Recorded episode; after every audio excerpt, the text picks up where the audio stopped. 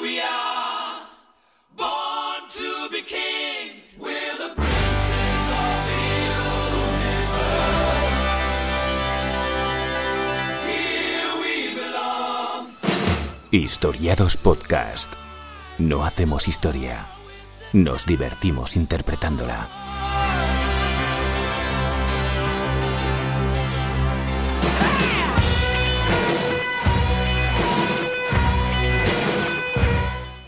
En el capítulo anterior,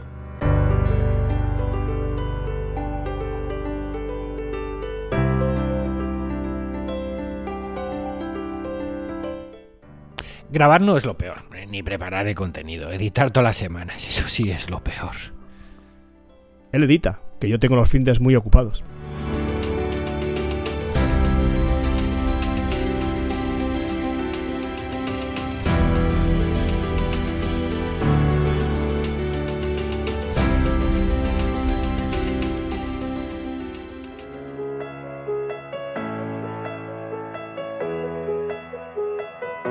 Capítulo 5.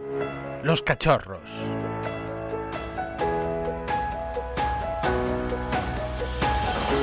Bueno, Por mi trabajo he tenido que estar al día eh, pues, de las últimas tecnologías y claramente el programa se ha beneficiado de ello.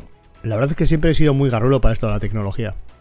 Bueno, ha sido una experiencia maravillosa el ir innovando y bueno, pues aprendiendo para mejorar la calidad del programa, claro que sí.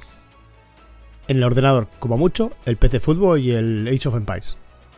Comenzamos con un viejo portátil y un micro de, de ordenador, aunque ya para, ya para el primer episodio teníamos un, disponíamos de un micro de, de condensación con entrada USB, eso sí que lo compartíamos los dos, ¿no? Compramos un micro de condensación que todavía uso para grabar online. A mí me da igual.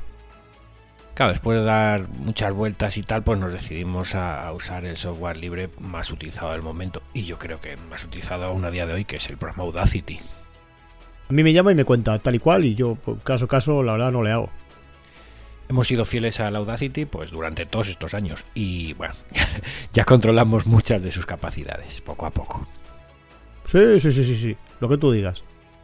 Pero seguía insatisfecho por el sonido, así que decidimos comprar otro micro para no tener que compartirlo y que sonara como si estuviéramos en una cueva, ¿no? Me dice, hay que comprar esto. Un precioso micro retro, estilo años 50, también de condensación para, para, para entrada USB. Pues aquí tienes mi dinero. Era precioso, pero desapareció. En una mudanza, creo. Nunca más se supo. Quisimos estrenar nuevo micro grabando en directo en un local. Estábamos preparando las cosas para grabar en directo, pero uno de los dos micros no, no funcionaba. Los colegas por ahí rulando y nosotros incapaces de encontrar el problema. Al cabo de los días descubrí que el, que el problema era que para grabar con dos micros a la vez necesitábamos de un mezclador, un software o hardware. Yo, ni idea. Me puse a ver unas copas. Soy una estrella, no me meto en esas cosas.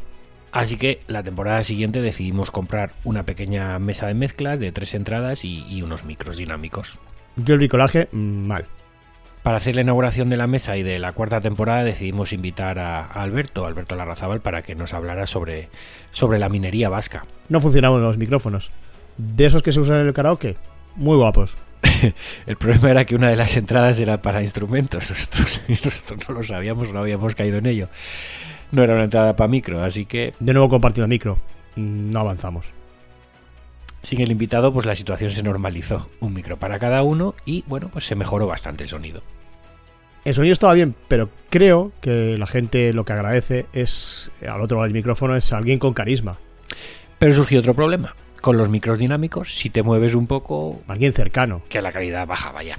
Y se nota que te mueves. Alguien con encanto. Así que John compró un brazo para el micro. Y yo, Alguien con gracia, vamos. yo traté de no moverme demasiado, pero me resulta complicado.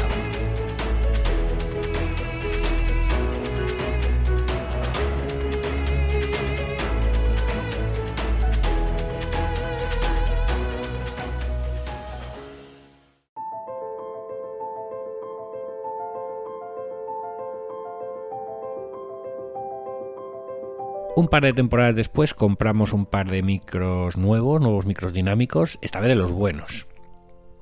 Compramos unos micros de esos que usa pues Leticia Sabater y Bustamante.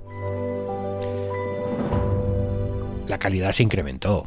Para mí, dinero tirado. Mejor gastarlo en comer y beber. Aún así no estaba 100% contento y la gente que se incorporaba al programa reclamaba más calidad. O en salir de fiesta de vez en cuando. Así que trasteé, pregunté, hasta que encontré un, un interfaz de sonido marca Focusrite, eh, Focusrite, no sé cómo se pronunciará, muy apañado de precio. Más pasta. Precioso, rojo, una maravilla. Iba como la seda, la verdad. Nos sentíamos, al fin, unos podcasters a la altura de nuestra audiencia. ¿Queréis calidad? Tomad calidad. Yo que creía que iba a ganar dinero con esto y ya ves. Pero aún creía que podíamos ofrecer más calidad aún. Al final tengo que pedir un préstamo para esto. Preguntando y preguntando, un ingeniero de sonido pues, nos bajó a la tierra y nos dijo que no sonábamos tan bien como nosotros creíamos. Lo que es no saber. bueno, ¿quién nos iba a decir que si en vez de usar la entrada de jack utilizábamos una de tipo XLR mejoraría el sonido? Por otro lo sabíamos. Era muy sencillo, fíjate, y eso que yo de meter. El penúltimo salto hacia adelante, nunca se sabe cuál será el último, lo dimos con la emisión en directo por, por Twitch.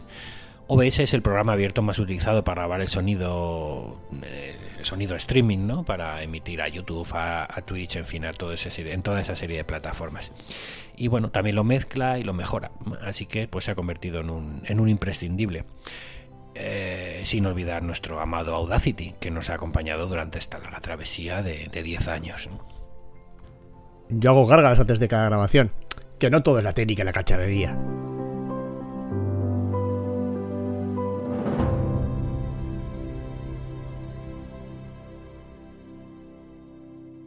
Y la música, siempre rock y del bueno.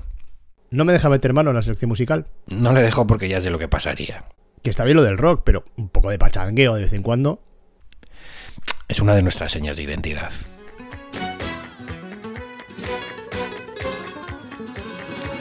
Bulería, bulería, tan dentro del alma mía.